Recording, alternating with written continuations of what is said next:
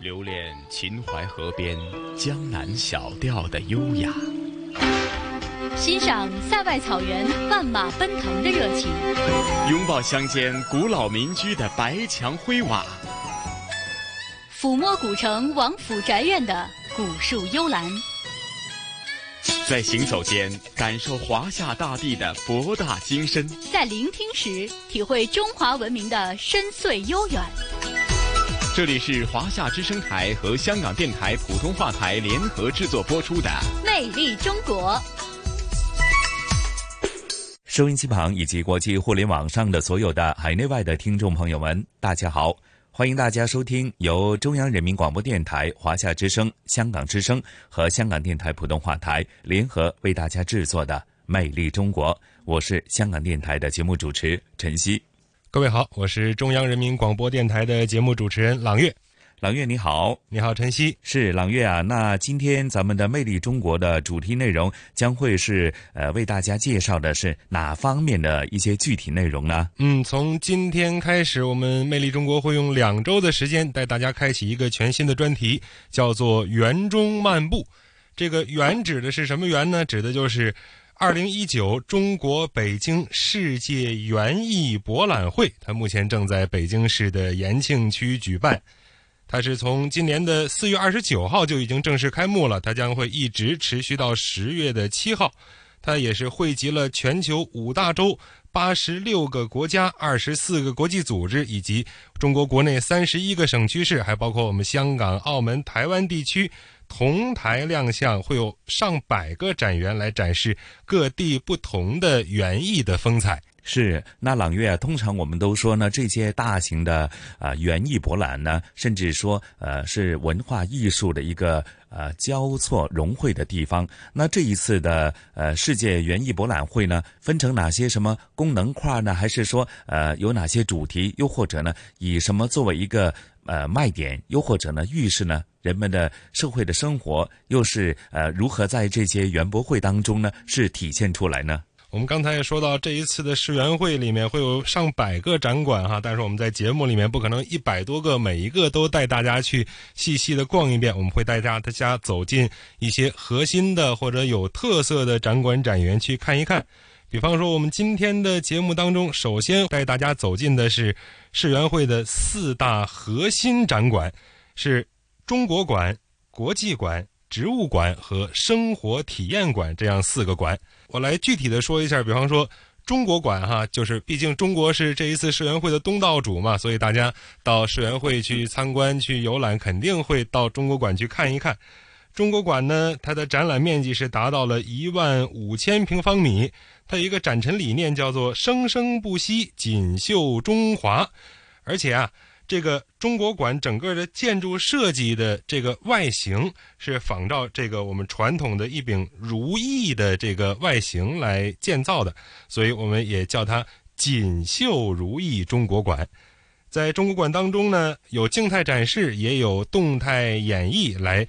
让大家有机会系统的、全面的来了解一下我们中华大地几千年来这个植物方面、园艺方面的这个发展和现在的情况。中国馆之后啊，我们会到另外一个很核心的展馆，就是国际馆了。国际馆呢，它以融合绽放作为它的这样一个理念，来向参观者展示不同的国家、不同的地区各自独特的园艺特色和地域文化。而且非常值得一提的是啊，在国际馆里面会有今年就是这一届世园会里面的七场比赛。分别是牡丹、芍药、兰花、月季、组合盆栽、盆景、菊花，还有二零一九世界花艺大赛，这样七个比赛会在国际馆里面轮番上演。游客到那儿，如果赶上哪一场比赛，真的是会感到。整个世界在这个领域的顶尖高手带来的顶尖作品，都会在这里面有所呈现。是朗月讲的非常对啊，呃，看这些呃园艺大赛呢，你会感受到呢。或许是同一种类的花，或者是相同的一束花呢，在不同的文化的底蕴底下呢，它可能演绎出来的一些作品呢，是完全体现出他们当地的一些社会文化，甚至是人文历史的很多的一些呃人文精神的一个展现哈。我相信也会令到听众朋友呢眼界大开哈。那接着下来介绍是植物馆了吧？对的，接下来植物馆，植物馆是。应该说是占地面积相当大的一个核心展馆了，它的占地面积达到了三万九千平方米，而且它也是北京世园会当中拥有唯一的一个展览温室。植物馆它的建筑意象啊，它被叫做升起的地平线。可能我们这么说，升起的地平线可能不太好理解，但是我跟您说，如果您到了北京世园会，您看到植物馆的时候，您会发现它像是把这个地平线这个地面呀。从地上给它拔了起来，然后呢，它通过它的建筑来是以这个植物的这个根系为它的灵感，就是它会用它的建筑来表现植物的根系的形态。那么参观者也可以顺着这些植物的根系来去体味植物馆当中为我们展现的这个植物的各不相同的生命的力量和它的奇妙之旅。嗯，是相反的，朗月，我觉得，呃，介绍的四大核心展馆当中，我是非常好奇的，就是生活体验馆。呃，现在人们在高速发展的都市生活当中，可能追求的是很多呃绿色田园的生活，又或者呢，想方设法在自己的家居甚至是工作的地方呢，更多的是摆设一些园艺的作品或者呃植物。来令到呃整个呃生活和工作的空间呢，有一种呃呃绿色的感觉，或者是最好是呃春色满园的这种呃不断的开花的这种感觉。这个生活体验馆是否又是满足呃人们的这个对现代生活高品质生活的一个需求呢？说到生活体验馆哈，它其实很核心的就是这个体验，因为我们日常的生活中其实可能。我们在生活中不太能够关注到，但是我们每一天我们吃的、喝的、穿的、用的，其实都和这个植物是密不可分的。比方说，有的人爱喝咖啡，有的人爱喝茶，包括我们有的时候用的一些工艺品，可能是用竹子做的、用藤编的或者其他的材料，它都来自于我们身边各不相同的植物。那么，在生活体验馆当中呢，也是提供了。这样的机会，让游客可以切身的体验这些园艺、这些植物在如何让我们的生活变得更加美好。比方说，在茶文化展区当中，游客就可以亲手制作一颗小青柑，或者制作茶叶，甚至还可以喝到自己炒出来的茶叶泡出来的这个茶，来切身的感受一下我们平时可能只是买来茶叶喝到茶，而。在体验馆当中，可以切身的感受这个茶从茶株种出来到采下来到炒制到泡出来，最后喝到嘴里，这样全过程的一个体验也是非常的有意义。好，朗月啊，咱们就事不宜迟，呃，除了刚刚您呃这么精彩的美妙的一个呃描述，这个这一次的世界园艺博览会的这个精彩之处啊，我觉得。咱们就事不宜迟，马上通过声音导航，让大家一起走进这一次的世界园艺博览会，好吗？好的，那接下来我们就开启我们的园中漫步，一起走进二零一九中国北京世界园艺博览会。园中漫步，北京市园会声音导览。园中漫步，一同走进二零一九中国北京世界园艺博览会。追华夏园艺历史长河，观九州园艺辉煌杰作，赏山水林田、湖草绿动生机。园中漫步第一站，我们一起走进锦绣如意中国馆。园中漫步第一站，中国馆。地理坐标：园区中央归湖之滨。最大亮点：如意造型、绿色理念，中华园艺之浓缩展示。从园区一号门向北走去，最早映入眼帘的大型建筑就是中国馆了。作为东道主，中国馆无疑在五个多月的会期内将成为很多游客入园后的第一选择。中国馆的亮点要先从建筑本身说起。从远处看，这座金色屋顶的建筑像不像一柄温润的如意，坐落在一片静美的田园之中？中国馆的中间设计了一口井作为水院，四水归堂也是农耕文化典型的代表。现在有请中国馆主创设计师景泉来说说，为什么这是一座会呼吸、有生命的绿色建筑呢？比如地道风系统，比如太阳能的这个一千零二十四块太阳板能透光，这是一个很独特的特点。还有一个角度就是我们的雨水收集系统，方方面面都是希望创造一个可以呼吸、有生命的建筑。对了，记得在入馆之前欣赏一下户外草坪上的一颗颗西府海棠。你看到每一颗前都有一个国名了吗？那是开幕式当天习主席和外方领导人们亲手种下的。走进中国馆，有点像中华园艺之浓缩展示区，因为全国三十一个省区市都带来了自己的招牌品种。比如北京的月季、河南的牡丹、安徽的红杜鹃等等，都经过花期调控，在这里同时绽放。要说最古老，北京展厅内的古桂是颐和园活文物，已经有将近二百年树龄了。内蒙古展区则展示着千年胡杨，不过这些在辽宁展区面前都要甘拜下风。辽宁打出的宣传语是“世界第一枝花绽放的地方”。这里展示的古果化石和苏铁化石距今一亿年。若要评出最华丽，我觉得当属云南展区里近四米高的鲜花孔雀。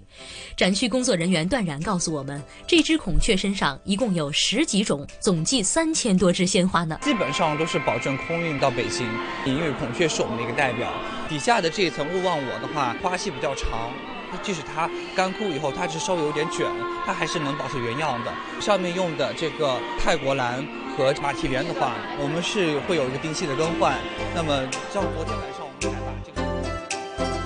最乡土也是最昂贵的，当属吉林展区门口树立的两米多高的老寿星。老寿星的毛发、衣服、寿桃、葫芦，可都是用吉林人参贴装而成，一共用了一百斤人参呢。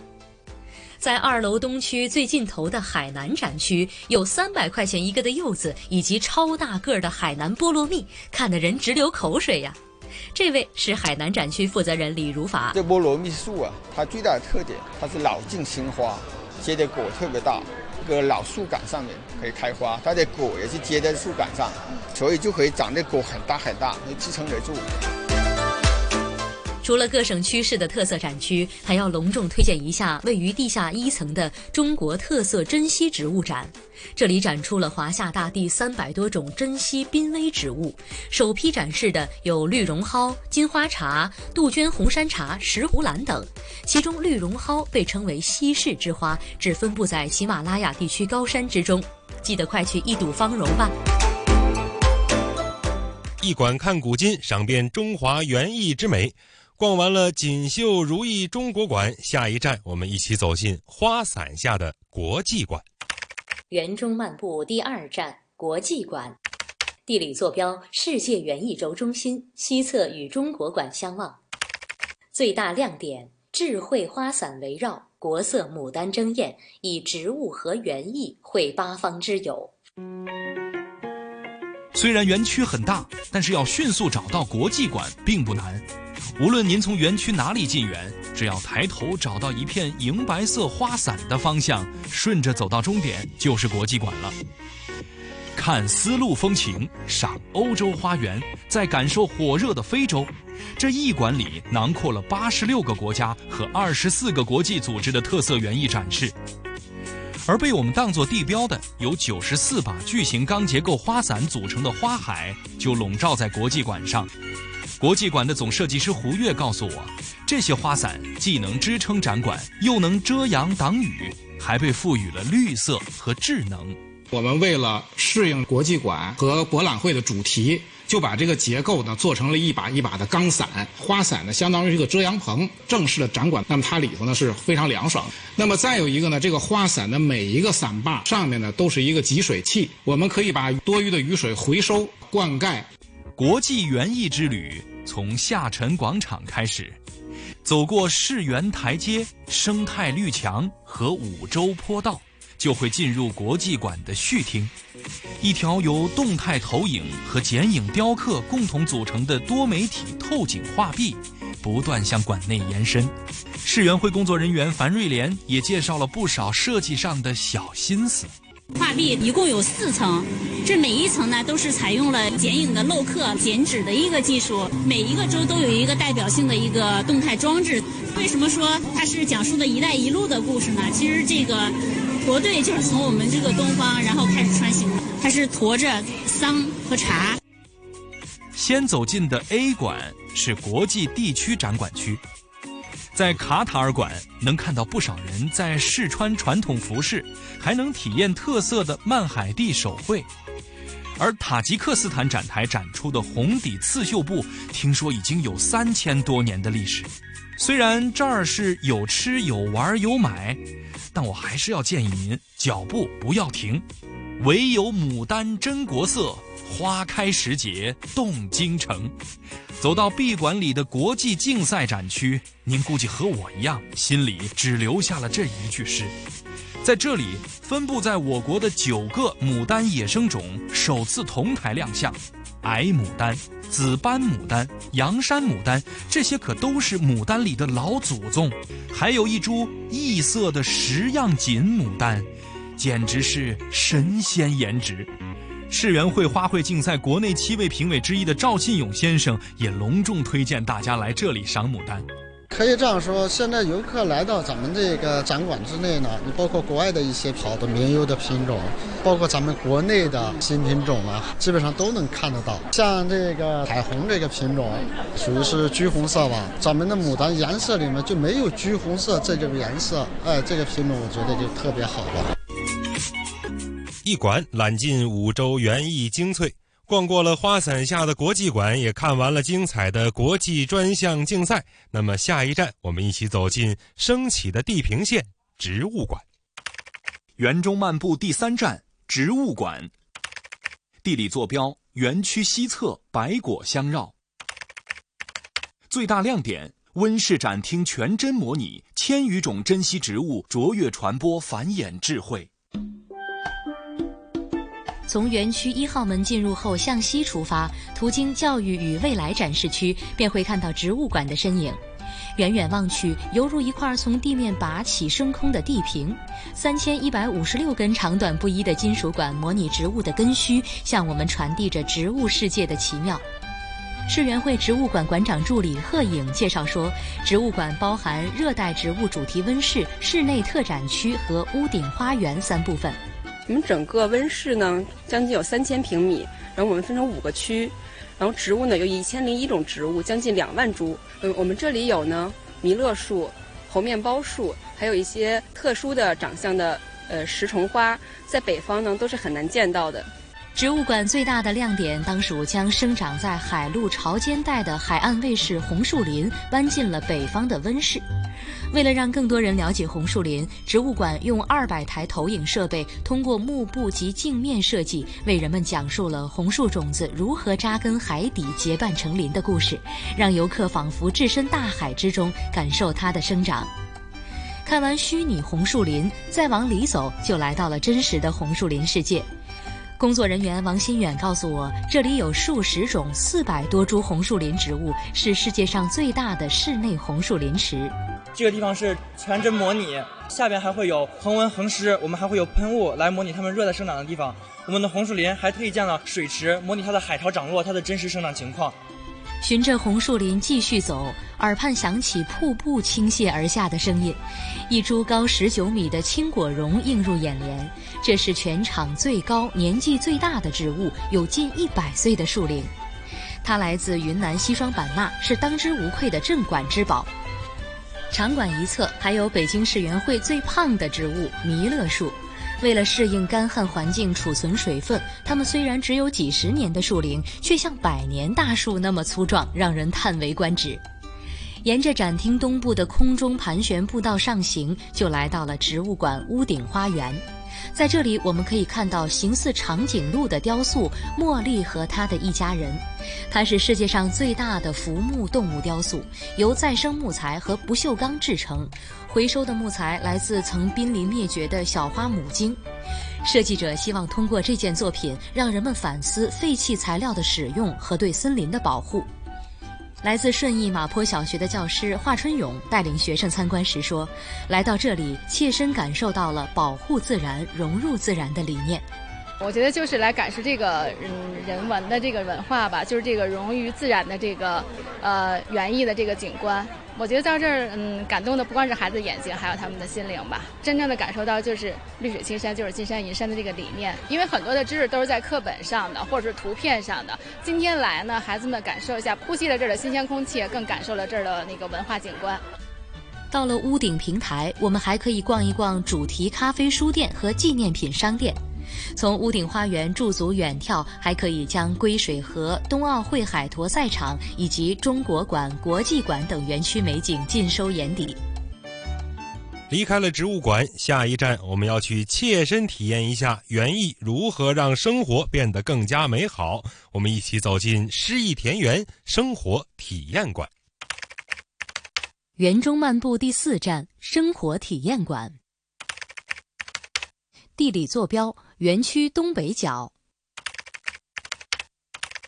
最大亮点：生活村落，农耕文明，互动多。大家好，我是央广主播尹奇，今天我要带您走进北京世园会的生活体验馆。生活体验馆在整个园区的东北角，在四号门和五号门之间。它和其他展馆最大的不同在于，生活体验馆不是一座独立的封闭式展馆，而是由十六座房子一样的建筑模块组成的。这些小房子高六米，不同房子之间有一条条小路，看上去纵横交错、阡陌相通，更像是一个小村子。这个村子的屋顶也别有洞天。我们请生活体验馆礼宾部讲解员李慧敏来介绍一下。然后屋顶我们还有四个特别有意思的屋顶花园，果菜药茶，用四种传统的农耕作物来体现我们的农耕文明和农耕历史。农耕文明是生活体验馆的关键词之一。进馆之前，您可以低下头看看体验馆门口的一片开阔的麦田。在五个多月的展期当中，这些小麦从成长到成熟，相信能让您感受到春耕秋收的快乐。这也契合了生活体验馆“爱园艺、爱生活”的主题定位。生活体验馆有两层，分为序厅、科普园艺展区、生活园艺展区和专题园艺展区。走进展区，可以听到风声、水声、蝉鸣、鸟叫，这些大自然的声音可以让您在轻松的氛围中游览。生活体验馆顾名思义，重在体验。在这里，您可以感受到比其他展馆更多的互动。通过实物、图文、活动、VR 等方式，您能在虚拟现实中开飞机、采草药、亲手制作传统玩偶，或者拍摄自己出生当天天气的模拟照片。生活体验馆馆长助理樊渊说：“生态气象展厅设置了我们的家园特色体验项目，是人气最旺的体验项目之一。通过互动体验，在触摸屏上面，通过点击一些小树、小草，让我们去多种植一些花草树木，打造我们绿色生态大自然。禁止去点击一些排污啊、雾霾啊，就是要保护我们的自然生态。”让我们更加能够了解，怎么样去保护我们的绿色生态，保卫我们的绿色家园。在生活体验馆，您可以了解不同植物的生存智慧，体验中国传统园艺文化，也可以感受到园艺创新科技的乐趣。您不难发现，九千四百平方米的展馆里，茶叶唱起了重头戏。的确是这样，大约一千二百四十平方米都是以茶为主题。来到茶企展区，您会注意到一枚直径达到两千零一十九毫米的大茶饼，寓意着北京世园会在二零一九年顺利召开。它的周围镶嵌了七十枚普洱茶，象征着我们的新中国成立七十周年。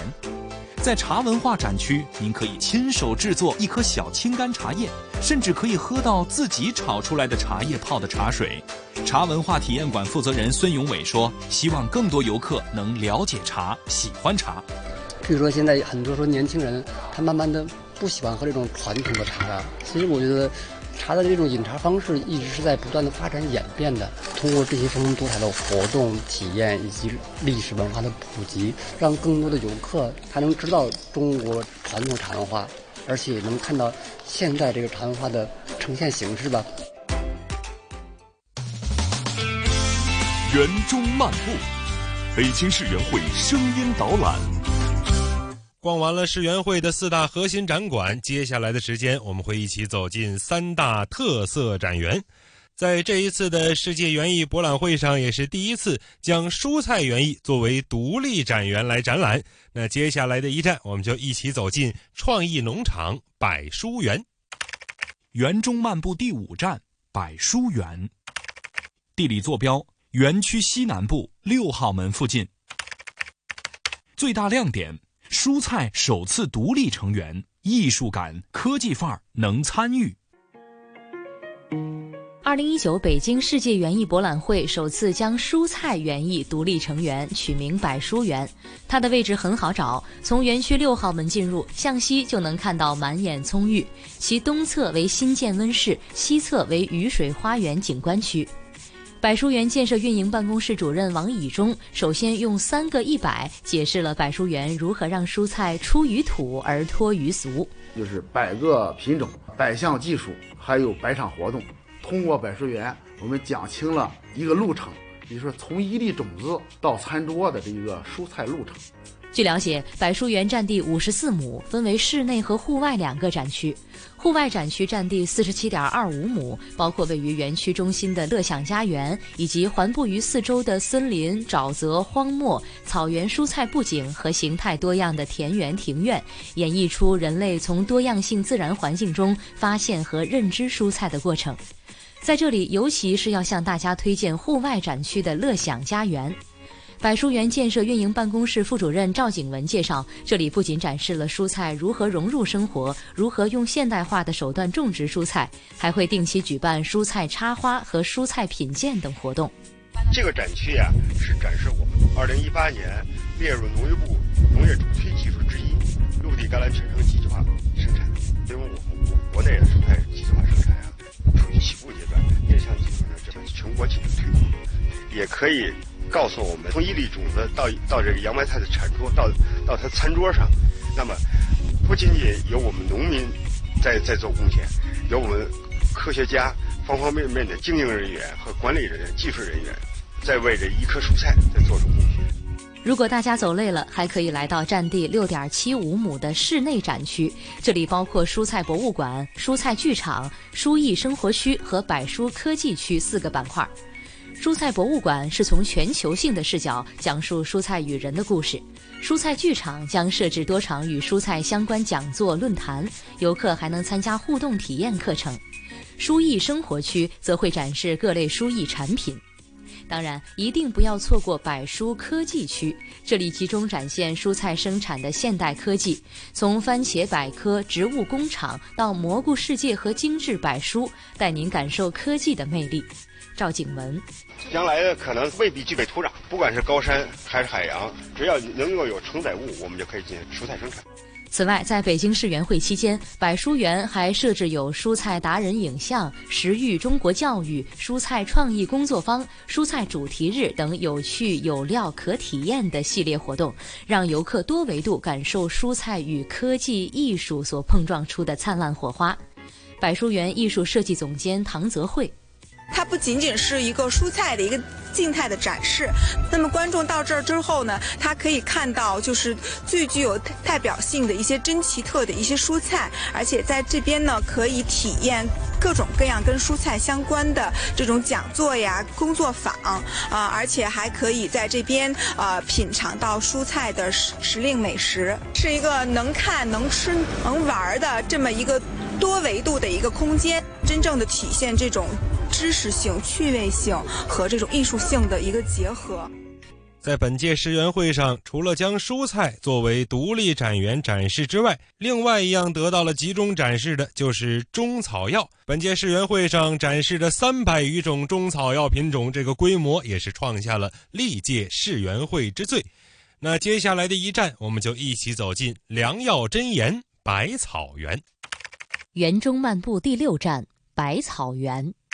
地理坐标：园艺小镇西侧，北临归水，南界烽火台展区。最大亮点：首次集中展示中草药，品百草真味，观良药真颜。从园艺小镇顺着归水往南不远，一座百草千山就会出现在您的面前。这座设计来源于神农尝百草的小山，现在种满了一种开着黄色小花的草药，看着您可能不认识，但是名字说出来您一定很熟悉，那就是板蓝根。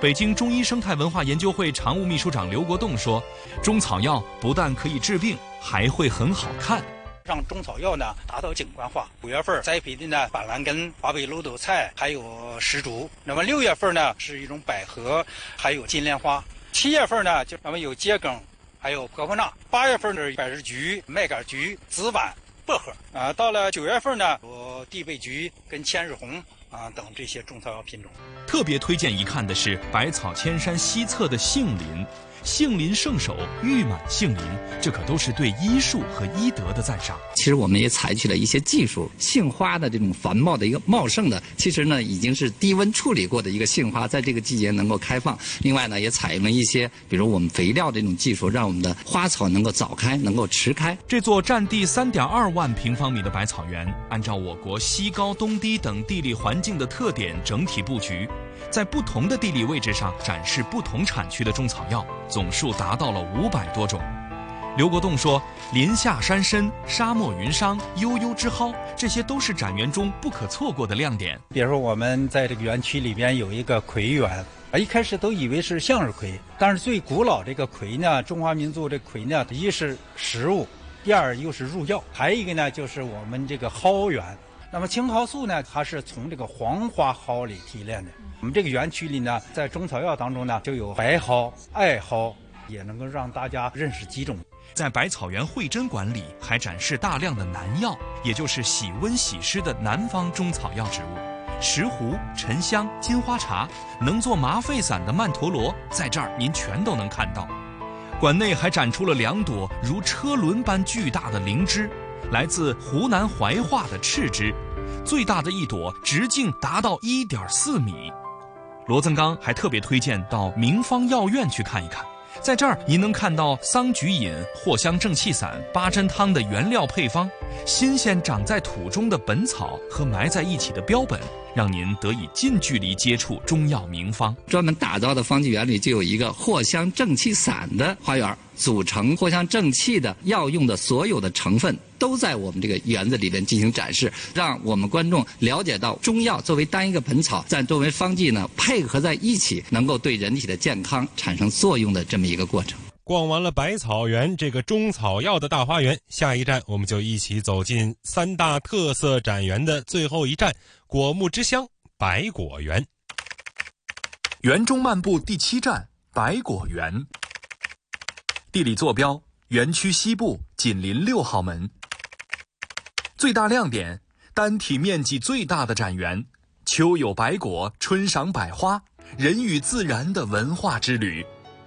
百果园位于世园会园区的西部，整个园区分为 A、B、C 三个部分，围绕着植物馆呈 U 字形分布。如果您是从世园会六号门进入园区的话，那么向北步行二百米就到了百果园位于植物馆南侧的主入口。在整个百果园中，种植了十二个树种、一百八十个品种、六千多株果树，几乎涵盖了北方所有主要的落叶果树了。北京市园林绿化局产业发展处副处长谢莹向我介绍，他们克服了地形、气候条件、温度等等限制因素，来对果树进行配置，才能做到让大家在园区春季看花、夏季纳凉、秋季见果实、冬季还能赏绿色。我们在前期也是监测这个区域的气象啊，然后包括在整个越冬的过程当中，采取了很多，嗯。特殊的措施，然后才能够保证现在这个果树能够呈现给大家一个比较好的状态。应该说，去年冬天经过了这个严冬吧，嗯，能够果树成活率能在百分之九十五以上。除了和普通的这种园艺的植物、普通的这种呃绿化的这种植物，呃相同的那些措施以外，那可能为了果树能够正常的结果，那就还有一些修剪的措施。另外，定期有一些生物防治啊。可能很多人看到百果园的这些蔷薇科植物的花朵的时候，很难分辨出到底是哪一种果树。其实的确是非常难啊。比如大家都认为苹果花很多是白色的，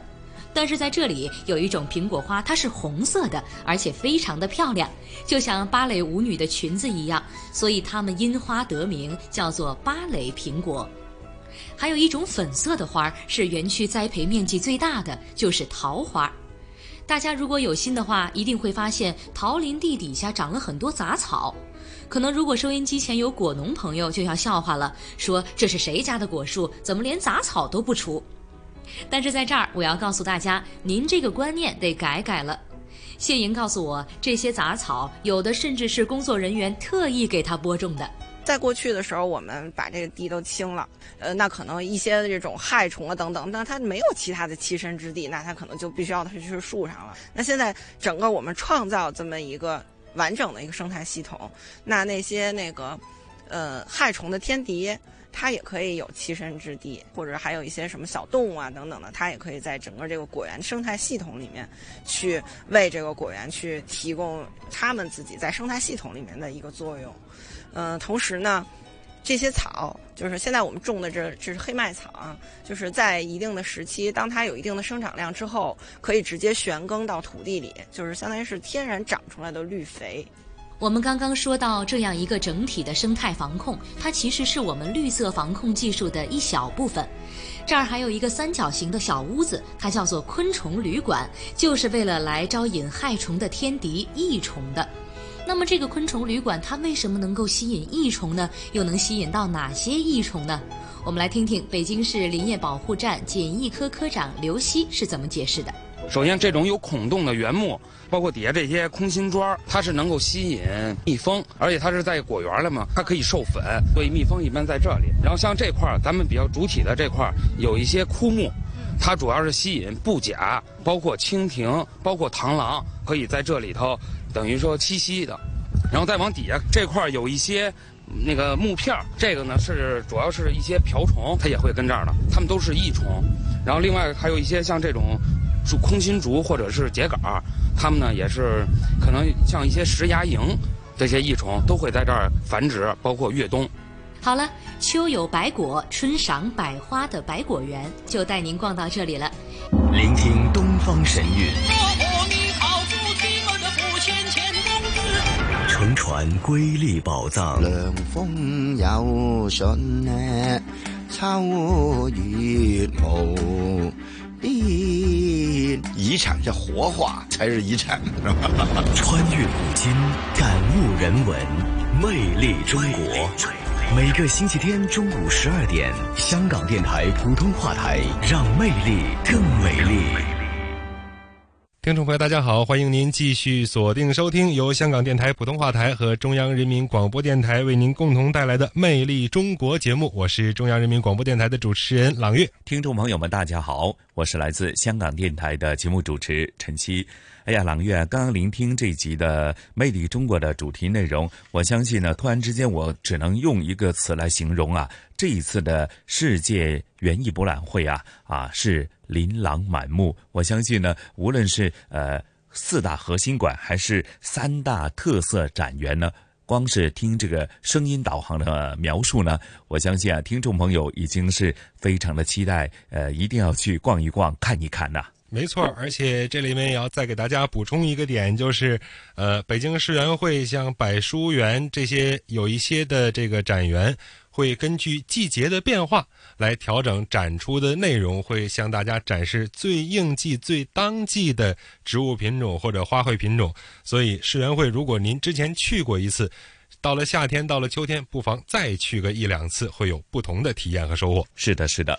好，那接着下来的节目时间呢，晨曦就介绍一下咱们今天的呃香港故事的主题内容。那稍后呢，同时雨波和嘉宾主持，来自中国旅游出版社的副总编辑一哥陈一年呢，将带大家去到呢香港文化中心去走一走、逛一逛。原来在不知不觉当中，呃，香港文化中心呃屹立在尖沙咀的海旁呢。原来已经是三十年了。那香港文化中心是香港主要的艺术的表演场地之一。那其实无论是它的呃音乐厅，还有它的这个呃演讲厅，甚至是它的呃露天广场呢，都是呃经常举办呢不同类型的一些文化艺术的一些活动。甚至说啊，在尖沙咀呃海旁当中，香港文化中心。在屹立了三十年之后呢，依然是香港的一个地标。那啊，从一九八九年啊正式启用以来，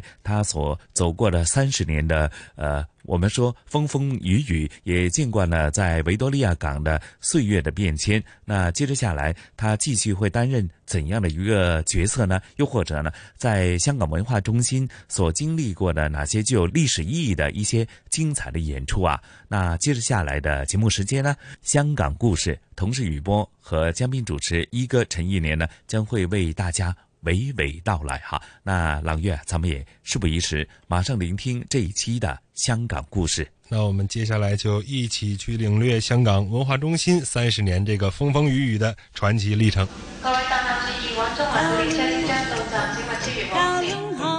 传统现代相映成辉，中西文化共冶一炉，东方之珠。动感之都，香港故事。香港故事，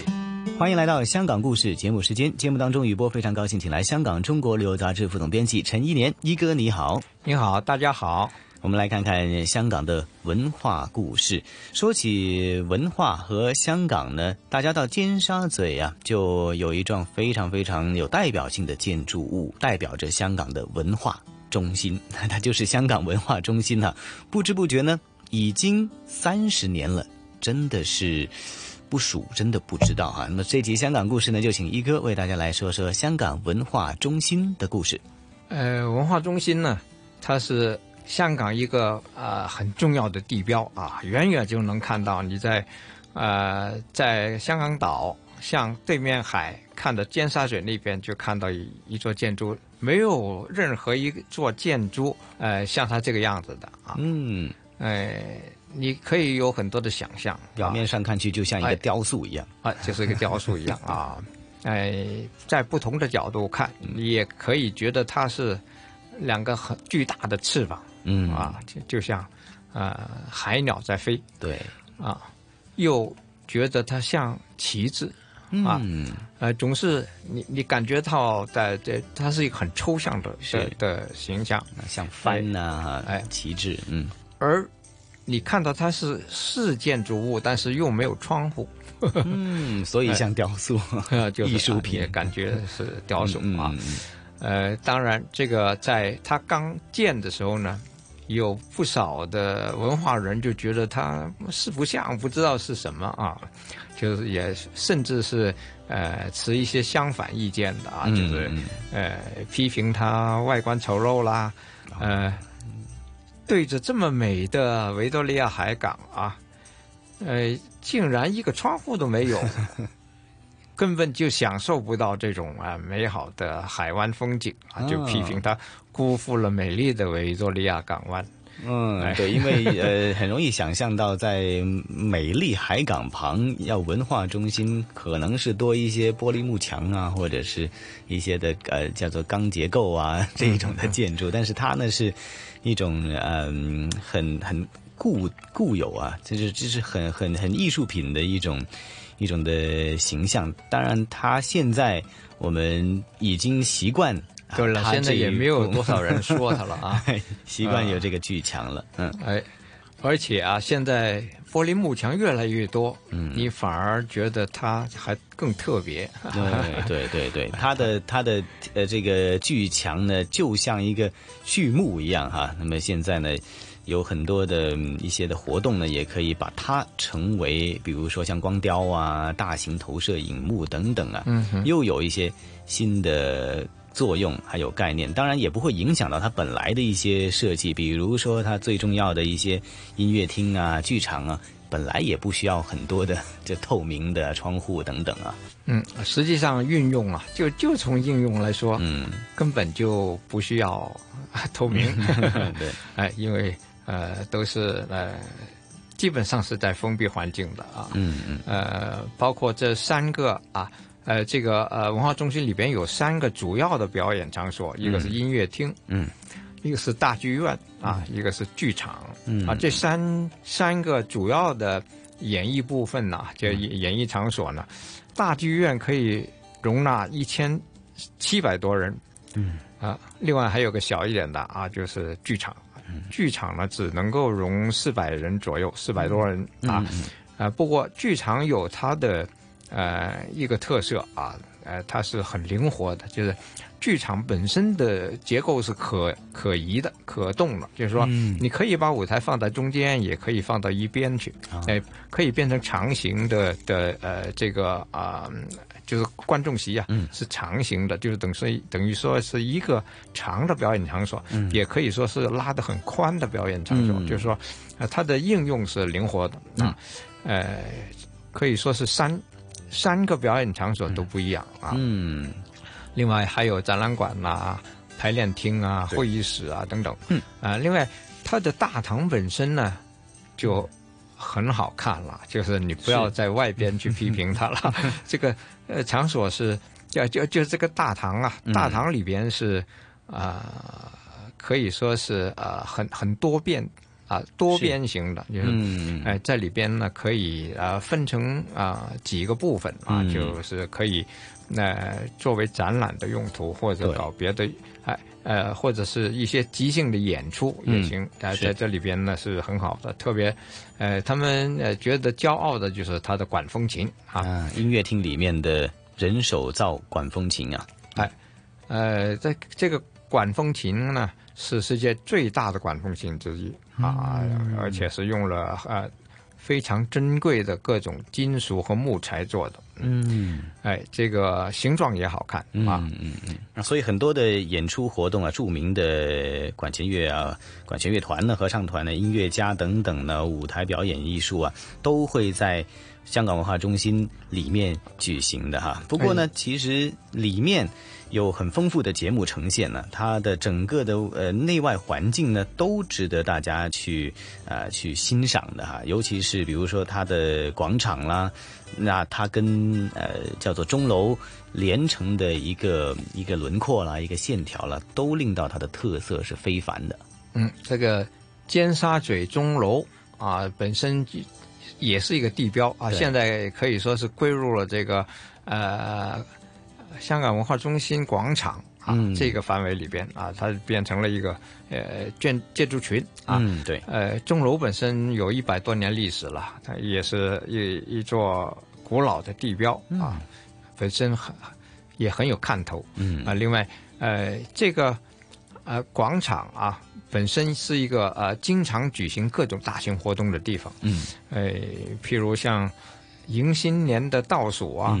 还有就是呃，一年有三四次的这个烟花汇演啊，维多利亚港上空的烟花汇演，也是这里作为一个中心会场的，大家都会最热衷于在这个地方去观观看，因为它的背景也特别好，背景背景呢就可以看到啊对面海，啊各种各样的高楼大厦作为一个背景，对，再看这个烟花呢，就感觉到是一种最壮丽的城市风光。啊，嗯，那我觉得呢，在尖沙咀，呃，这个尖端地方哈，平呃其他地方的，就是周围的这些楼宇呢，都有看出有一些时代感。现在周围呢也新建了一些或者改造了一些呃新的楼宇或者是建筑，但是呢，呃，文化中心跟钟楼或者跟后面的一八八一呢这几幢的建筑物呢，就确实是啊，在这个地方凸显了它独特的一个持久的一个恒久的一个。一个魅力，大家看不出来它，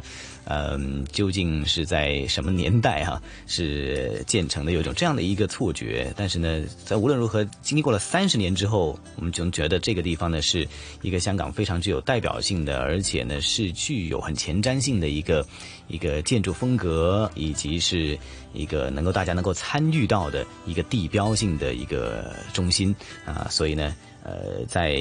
每一次啊，那么在经过这个地方，虽然是觉得嗯，这是一个非常熟悉的地方，但是每一次都会觉得它还有很多很多的细节，很多的故事值得大家去探索的哈。那我们当年呢有十大中文金曲，也也特意在文化中心的各个地方来来取景啊，能够体现到它。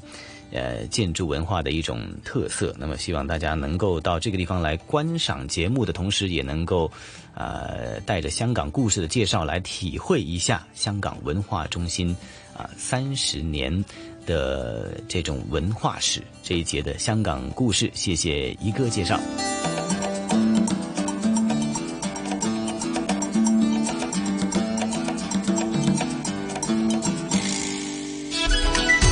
这里是华夏之声台和香港电台普通话台联合制作播出的《魅力中国》。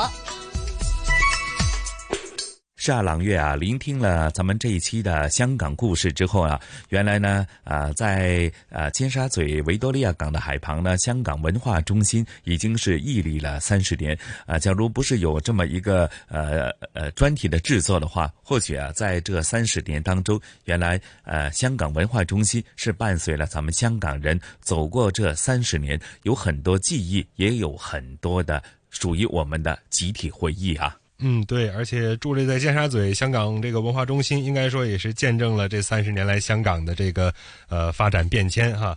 那么说起来，在下一周的《魅力中国》的节目当中呢，我们还是会继续带大家走，继续我们园中漫步的这个专题，带大家走进北京世界园艺博览会。呃，今天呢，我们逛了四大核心展馆和三大特色展园。那么，在下周的时间当中，我们走进的一些呃比较有特色的具体的个别的展园，比方说会有国际竹藤组织馆，它主要向我们展示竹子和藤啊，在这个我们日常生活中的这个作用。还有像国际马铃薯展园，啊，会向我们展示这个马铃薯，也是北方常说土豆哈，这个作为人类很历史悠久的一种呃主食，它的发展，它的变化。还有像德国馆、英国馆等等等等一些很有特色的展园展馆，我们也会在下周的时间带着大家一一的去